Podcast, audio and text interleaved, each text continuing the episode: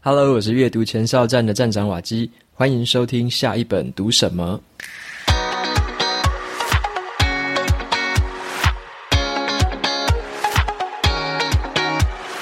今天想要跟大家介绍的这本书，它的书名叫做《OGSM：打造高敏捷团队》。那这个 OGSM 是一个很不错的制定计划跟执行计划的方式，时常用在职场上面。那在讲今天的书之前，先介绍一下今天的赞助商 SparkSign。那 SparkSign 是一个香港的公司，它也是一个阅读的 APP。它是一个能够让你在十分钟之内快速掌握一本书的重点，然后吸收知识精华的阅读 APP，让你不会再出现那一些没有时间阅读啊，或者是不知道自己该读什么的问题。那每一本书呢，在这个 APP 里面都会被拆解成七到十章左右的段落，然后是一个整理成很好阅读，然后你很好消化吸收的一个简洁的文字版本，让你可以在很短的时间里面就看懂一本书的关键重点。那除了就是文字版的书摘之外呢，这个 APP 还提供了包含这个语音朗读的服务，所以你在通勤啊，或者你在移动的时候，你也可以用听的方式去吸收每一本书的重点摘要，让我们可以在忙碌的生活里面也可以享受阅读。那么我跟这个 SparkSign 也争取到了特别的优惠，你可以在我的 Show Notes 里面找到我的心得文。那在心得文章里面呢，我在最后会放上我的优惠码 WAKI。用这组优惠码购买的话，你就可以额外获得两个月的 VIP 时间，也就是总共十四个月的 VIP 时间。而且你在这个价格上面还可以得到九折的优惠。所以如果有兴趣的朋友，可以到我的 Show Notes 里面看这个心得文章。而且优惠不止这样哦，在四月四号之前，我有在 FB 粉专上面办了一个 SparkSign 的一个抽奖活动的一个贴文。如果你在 Show Notes 里面前往这个贴文，就是去按赞、留言、加分享的话，你就有机会抽到这个一整年份的这个 SparkSign 的 VIP 会员的资格。那总共有三个名额，如果有兴趣的朋友，可以前往这个贴文去参加这个抽奖。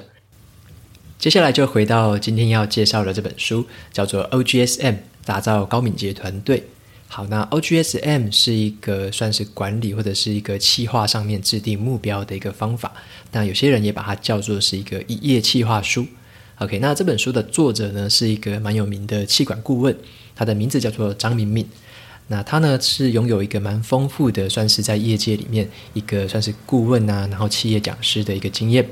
那在这本书里面呢，他就分享了一个他最喜欢的一个管理团队设定目标的方法，算是一个很经典的工具哦，叫做 OGSM。好，那 OGSM 也可以叫做是一个一页企划书，因为它可以用一个 one page，就是一个页面，就可以描述出你整个的企划，然后以及你的目标，你要怎么执行，你要怎么检查，把你整个事情的规划用一个 page 就说得很清楚。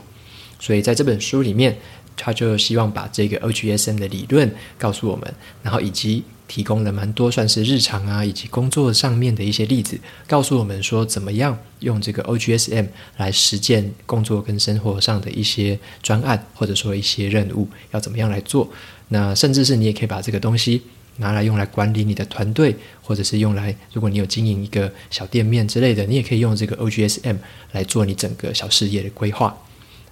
那这本书的话呢，其实它的这个 OGSM 是一个四个字的英文缩写。那 O 的话是代表了 Objective，也就是最终的目的。那这个 G 的部分代表的是 Goal，就是所谓的具体的目标。那 S 的话是叫做 Strategy，就是策略。那最后一个 M 的话是叫做 Measure。那 major 的话，你可以想成是一个衡量，或者是在做检查、核定哦、检核的这个动作。major 好，所以它是由这四个英文字组成的 OGSM。那跟这个比较雷同的一些制定目标的方法，蛮多公司在用的，你可能有听过，像是 KPI 是最常最常见的一个，那那个就叫做 K 呃 Key Performance Index KPI。那还有最近在前几年也有蛮红的一个叫做 OKR。是 Google 那边好发出来的这个 OKR 管理方法，那这个是 Objective，然后 Key，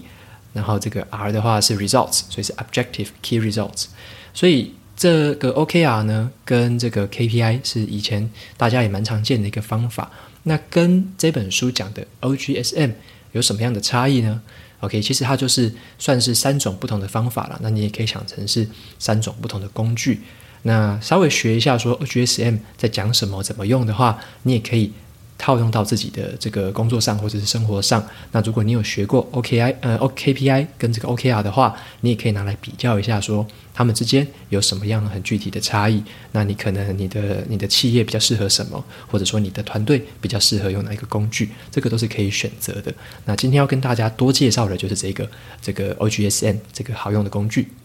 那这是一个我觉得蛮适合用在我们除了工作之外啦，个人生活上的一些目标制定或者是管理，其实也蛮适合用这个工具的。我当时呢，为什么会想要去接触这本 OGSM？其实是因为这样子的，因为我自己对于传统的 KPI 跟 OKR 大概有一些认识，因为像我的公司在最常使用的就是所谓的 KPI 的绩效指标。那我是因为在前几年呢、就是看到台湾这边其实那时候推出了蛮多 OKR 的这种系列的风潮，所以有很多 OKR 系列的书，像是有一本书叫做 OKR 做最重要的事。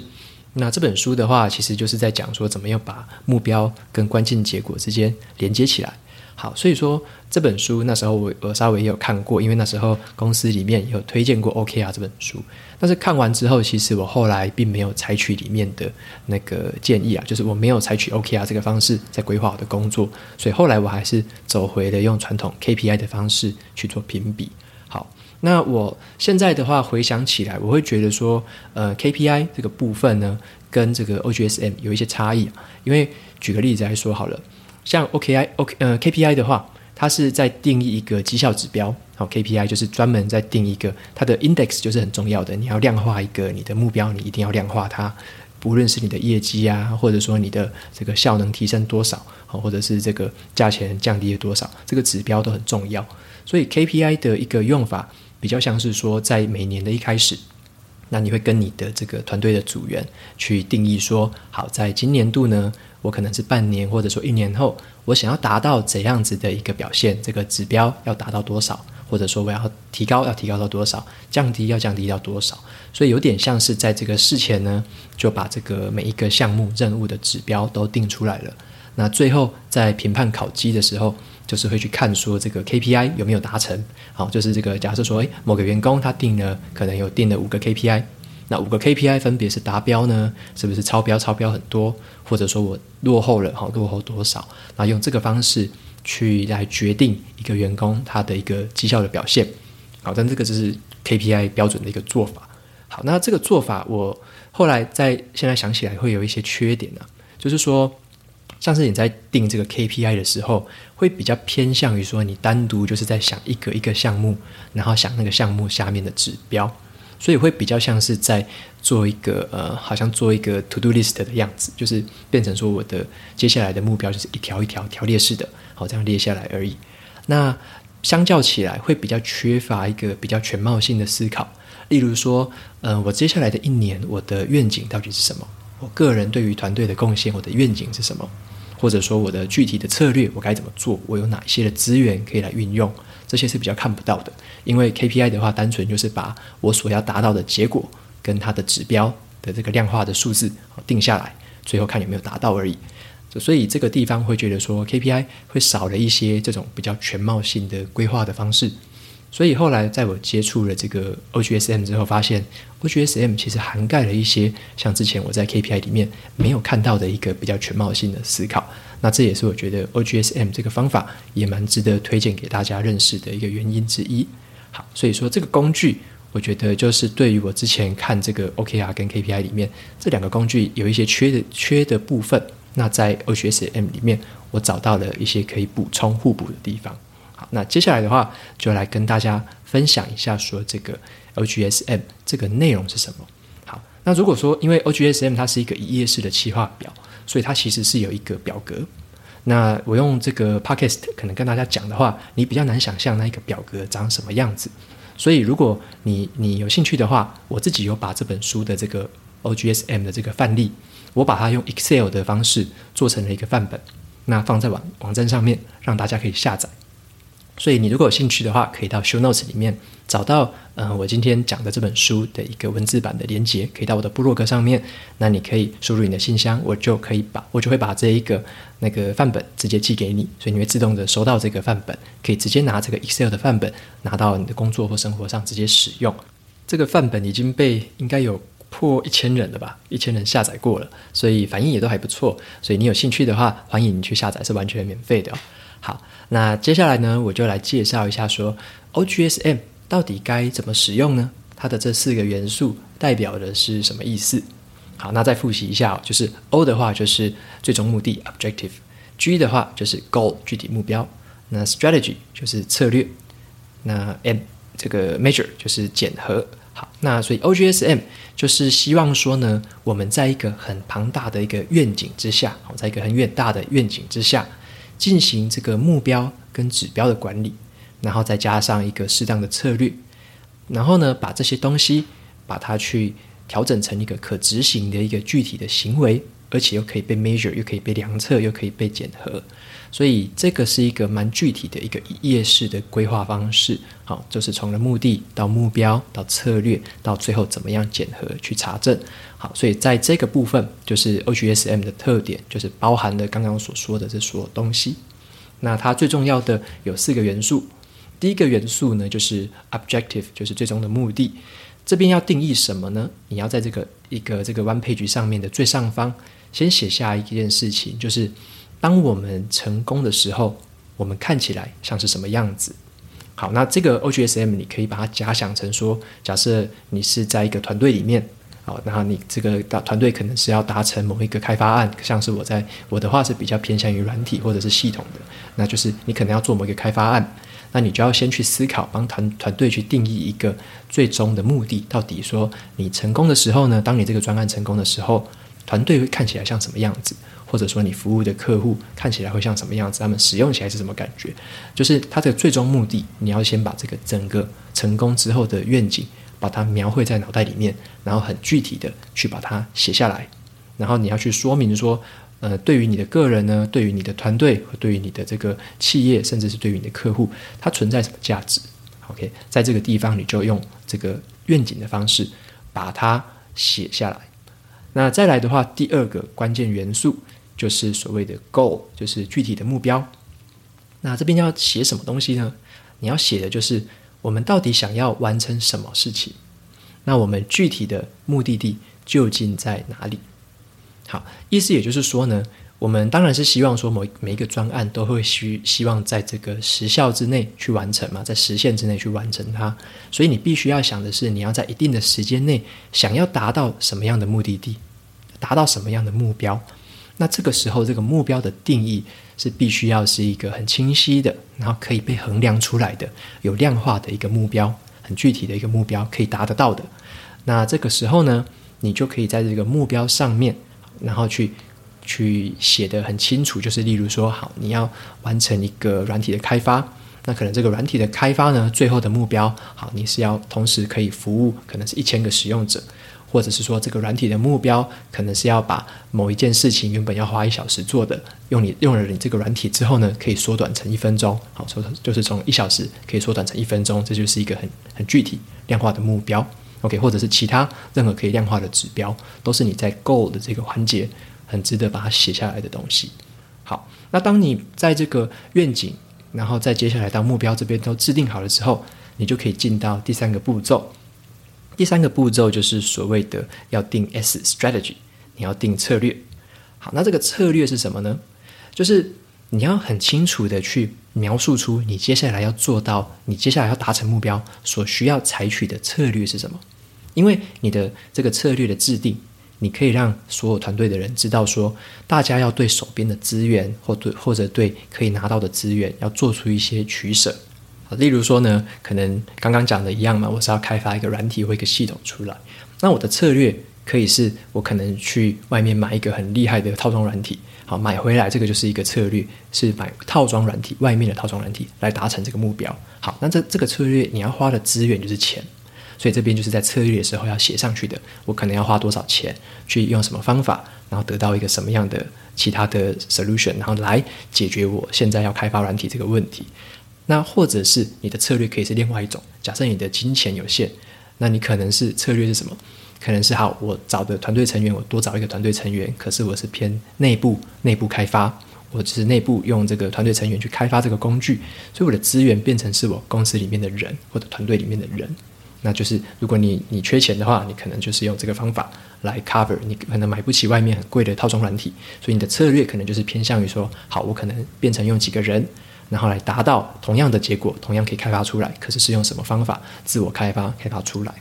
所以策略的话，就是在这个地方，你可以在这边去对你整个可以使用的资源做出一些取舍，然后做一些分配。所以在策略的地方，就是最重要的就是对资源的安排。在策略的地方，就是把它写得清清清楚楚的，让整个团队知道说，你要达成这个目标，采取的可能有这三个策略。那三个策略分别会用到哪些资源，大家就会有比较明确的一个心里有一个谱。那在这个 OGSM 最后的一个步骤，就叫做 M。M 的话是所谓的检核，或者是 measure，就是量测嘛。哦，你要可以去知道说，你在做的这个关专案的过程中，你到底做到的进度是什么？然后，或者是说你做到的这个结果到底好不好？有没有需要改进改善的？就是你需要一些可以 measurable，就是可以量测、可以衡量的一些指标，让你自己可以观察到自己的这个团队的整个前进的一个过程。好，那这边的话，重点就是在于说，M 的关关键就在于说，我们是否是照着设定好的这个小路标照着它走，然后呢，随时可以检查自己是否有迷路。OK，就很像你在一个地图上走嘛，你要知道说自己走到路标哪里了，那是不是迷路？所以这边这几个小路标就是我们需要设定的这个 M 检核的一些条件。那么在这个 M 的检核的这个位置呢，其实还可以把它细分成两件事情，一个是叫做 Dashboard，是一个衡量的指标，一个 Dashboard。那另外一个叫做 Plans，就是一个行动计划。所以你会把每一个小细节的一个衡量指标，再搭配一个行动的计划。里面会有数字啊，或者是完成的百分比，或者是一个时间的区段跟一个时间限制是什么时候要做完，哈，哪一个时间区段要去做？那还有最重要的是把负责人压上去，是谁负责的？那他要做什么事情？所以这个这个 M 底下，你就会像是刚刚讲的这个 KPI，有点像是会就就会埋在这个 M 的底下，因为你会制定一些可以衡量的绩效，然后负责人会是谁，以及他具体要做什么事情。所以有点像是你可以把这个 KPI 的概念稍微埋在这个 M 的里面，各个项目就把它埋下去。好，所以基本上刚刚讲完了这四个元素 OGSM 之后，就是一个完整的一个 page，你就可以把这四件事情完整的写在纸上面。好，那这个表格型的一个模式啦，就是你当然你也可以用手写的方式写在白板上面，让整个团队大家可以看得到。那当然你也可以下载我刚刚有讲到在 Show Notes 里面提供的一个这个 Excel 的 template。那这个 Excel 的 template 这个范本，你下载回去的话，也可以用这个电子的方式把它写下来。写下来之后也可以分享给其他人一起看。好，所以说有不同的方式，你也可以挑选你喜欢的方式来用。那在这本书读完之后呢，其实我我当然是也有在我的团队里面，我自己有写给我自己的一些那个 OGSM 的目标制定跟一些专案的制定，所以我自己用了之后呢，我有一些想法跟心得。那主要是有三个心得来跟大家分享一下。第一个用完之后的心得呢，我是觉得是说，其实刚刚一直提到愿景这件事情，就是所谓的第一个 O objective，我觉得愿景真的很重要。为什么呢？因为愿景是让你可以执行这个计划、达到目标的一个很棒的燃料。你需要有一个很好的愿景，你在执行的时候，你才会有动力，有这个燃料可以驱动你前进。所以，这个简而言之，就是有点像是，嗯，做整件事情，你为何而战？这个原因嘛，你要为什么而战？为何而战？就是这个愿景最重要的地方。就像是举个例子来说好了，蛮多人可能说我可能想要减肥，好，这个是书里面有提的一些例子。他说很多人可能想要减肥，说我要减肥十公斤。好，那减肥十公斤其实为何而战就会有因人而异嘛，不同的人他的为何而战不一样。那像是有些人可能会制定自己的目标是说，好，我为何战呢？我是要夏天的时候，好，可以穿着这个很短的很短的裤子，然后可以秀出很好的身材。然后在沙滩上面，众人的目光都看着我。好，这是他的为何而战，这是其中一种。所以我要做减肥。那还有一种愿景是什么？他可能会认为说，他可能已经中年了，如果再肥胖下去，可能会有一些副作用，会有一些并发的疾病会出现。所以他希望的是有一个健康的身躯，可以跟小孩子共度一个很长时间的时光，可以用健康的身体陪伴着小孩子成长。所以这个是他的为何而战。所以。呃，他达成同样的目标，其实有很多不同的为何而战。你有很多的目，就是你有很多的最终目的是不一样的。所以在最初的阶段，把真正自己为何而战的这个想法厘清清楚之后是非常重要的。因为当你的这个目标是，也当然也不是说越远大越好了，而是说这个目标你讲得越清楚，你自己坚定的心越清楚的话，你越有可能把这件事情当成是一个就是推推动你前进的一个最棒的燃料。所以为何而战是非常重要的。要达到目标之前，定好这个为何而战，可以让你突破很多，算是你中间一定遇到很多困难嘛。你要突破这些困难，当然你有一个好的为何而战是可以帮你突破这些困难的一个很好的解方。好所以说，这个是我的想法，就是愿景非常的重要。在制定任何的任务啊，或者说在制定任何的目标之前，要先想好自己的愿景。好，所以说在这边的话，也是 OGSM 让我觉得跟 KPI 比起来有一个很棒的地方，就是它会强迫你在前面就写下你的愿景，写下你的目标。所以你会对于这个东西算是有一点情感上面的支持自己，就是知道说自己成功之后可能会让团队。像什么样子，或者说成功之后会自己会像什么样子？你有一个很好的一个模化的一个这个想法在脑袋里面，就不会单纯只是为了达到一些数字的 KPI 或者一些数字的指标而努力。这样子可能会让你的这个动力没有那么强。好，所以说这个是我觉得在 OGSM 里面定好愿景一个很好的一个地方。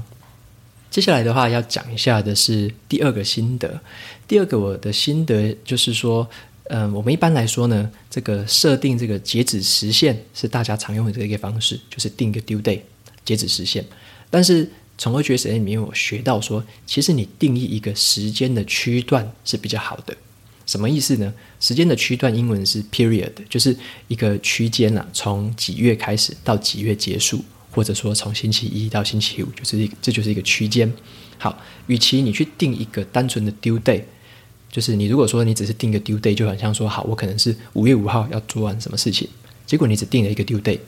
这个 due day 有时候不会让整个团队的人有感受说这个到底要投入多少的资源，或者说这个东西有多么急迫，不太知道，因为你单纯看那个时间，大部分都会有拖延的毛病，像我自己也会有，我看那个时间，我就是到他前几天再做就好，甚至是到当天再做就好，所以看那个时间其实有时候会有点无感。你可能对于资源的规划或时间的规划，可能有时候会有点失准。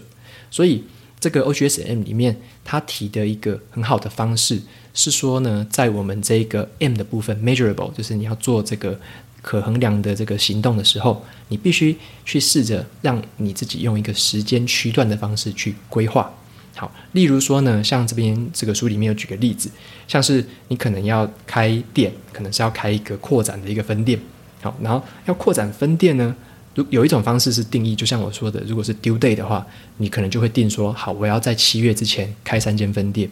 好，那你的你的目标跟你的这个量化的目标，如果是定这样子的话，你可能会比较没有头绪，说在七月之前要拓展三间分店。所以我到底这件事情对我是很急迫呢，还是不怎么急迫呢？还是我要全力去攻它呢？还是说我之后快到七月了之后我再来做就好了？所以。单纯定一个 due date 的话，有时候会区分不出这个轻重缓急，你的资源也不太知道要怎么分配。所以书里面的建议是说，你可以去定得更具体一点，你可以定说我在五月一号到七月三十号之间要拓展三间分店。好，这样子的一个制定方式，就可以让你整个你自己或者是你整个团队就很明确的知道说，你接下来在这个时间五月一号开始。你会有三个月的时间来拓展三间分店，所以你会知道的说，是不是好？你开始就会去想了嘛？你是不是一个月要拓展一间，或者说你要怎么样的去分配这三个月的时间，让这件事情可以完成？所以这个时间的区间的这个定义的方式，我觉得很好的一点是，你把这个区段定下来之后呢，你就可以更合理的去审视说，这个区间到底能不能完成这个这个指标，到底能不能完成这个任务。让整个团队针对这个资源去更对准方向，更好的去配置你们的资源，是要火力全开在这个时段就把它攻下来，还是说你定的这个区间不太适合，你可能要再拉长？就是你可以用这个区间的方式，很知道的是包含资源的评估，包含团队对准方向的评估，这个是我觉得单纯定 due day 想呃比较没有办法达到的一个这个效果，所以定时间区间去取代。定这个截止日期，OK，是我在 OGSM 里面这本书里面学到的另外一件事情。好，那最后一个心得呢，就是说所谓的这个策略啦，因为 OGSM 的第三个就是 S 嘛，策略。策略其实就是对资源做出选择，无论是呃你要取得资源，或者说你要放弃资源，这个取舍资源的取舍是非常重要的一件事情。那所谓的制定策略，就是在对资源做出取舍。所以嗯，策略的话，其实这个概念吼，就是虽然说听起来有一点抽象啦，但是其实它再讲的具体一点，这个策略就是要去定什么东西呢？策略里面就要包含了人。包含了时间，包含了金钱，好，所以人、时间、金钱这是三个很基本的元素。那你在达成任何的目标，你要做任何的行动的时候，你的策略就必须考考虑到了人、时间跟金钱。OK，你是要用呃什么样的人？你是要用多少的金钱？你要花多少的时间？所以这边的策略在这个 S 的部分，就是要自己针对这三件事情去做一个好的一个规划。那当然呢、你如果说手边的资源很多的话，你说你人也多，钱也多，时间也多，那你可以选择的策略就非常多种。OK，因为你太多选择了，你什么样的策略都可以帮助你达到目标。可是，当你的手边的资源是受到限制、很缺乏的时候，假设说你人、时间跟钱里面，好，你又没有钱，然后你可能时间又不够了，你只剩下人了，那你只能拼什么？你的策略就必须要很有创意，要很大胆。就是你的策略就必须要是突破框架的一个策略，否则你不可能用很传统、很普通的策略达到跟人家一样资源很多的人可以做到的事情。所以在这边就是你的策略会依据你的资源而决定。OK，你的你的资源多寡会决定出你的策略到底是偏向于什么样的一个类型。OK，所以这边的话就是我觉得定定策略呢，其实如果你没有好好的想你的策略跟资源怎么用的话，最后可能会。落到三种下场了，一种就是你可能会过度滥用资源，可能花太多钱、花太多时间之类的，过度的滥用资源；另外一种是你的资源分配的不太平均，可能你的策略也没有定好，你的策、你的资源都是乱花，然后这边摆很多，那边摆很少，可能最后做完的这个结果很不平均。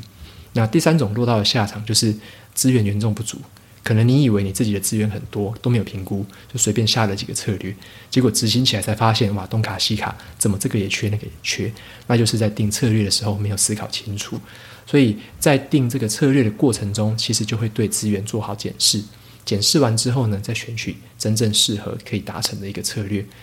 好，那讲到这边的话，以上呢就是我对这本书的三个心得的想法，那以及刚刚也有详细的分享过 OGSM 它到底四个元素是代表什么东西。所以我刚刚在分享的过程中，其实是比较偏向工作上面专案的执行或者团队的领导，你可以用这个方法。但是呢，你在个人的生活上用这个方法，我觉得也非常的有帮助。这也是我在今年度二零二一年。尝试开始新使用的一个方式，就是我想要用 OGSM 的方式规划一下我今年的一些目标。那想要这样让这个这个规划的方式，除了在我的工作上面可以用之外，也在我的这个日常生活中，也可以在我的私人的领域去运用到这一个很好用的工具。所以也推荐给你，你如果有兴趣的话，想要直接找范本，也可以在 Show Notes 里面找到我的这个网呃部落格的连接，过去那边也可以下载得到这个这个 Excel 的范本。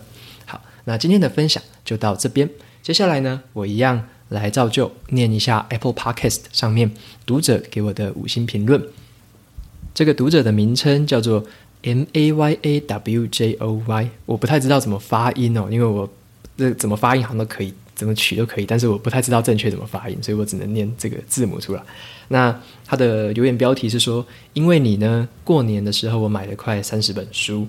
他的留言内容是：哈哈哈，这不是指控，而是感谢啊！我本来就是一个重度的阅读人，那全盛的时期，一年大约读了五十本书。读书除了学习呢，也是我舒压的主要方式。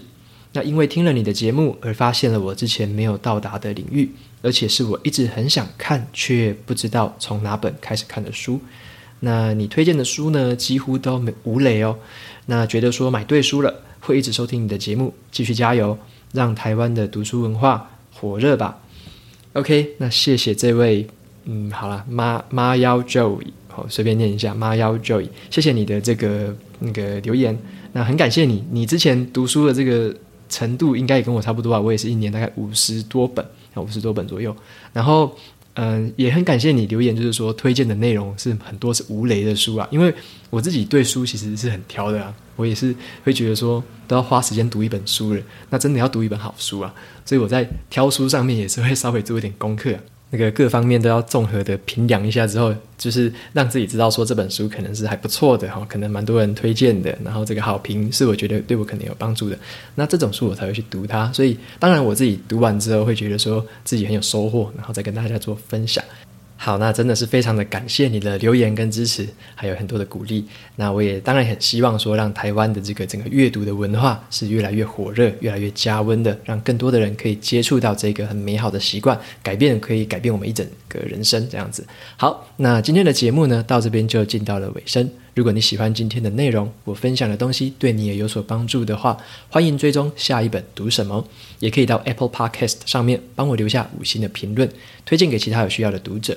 我每个礼拜呢，也会在阅读前哨站的部落格，还有 FB 的粉砖上面发表一篇读书心得。喜欢文字版的朋友们，别忘了去追踪，还有订阅我的电子报，这是对我最好的支持。好的，下一本读什么？我们下次见，拜拜。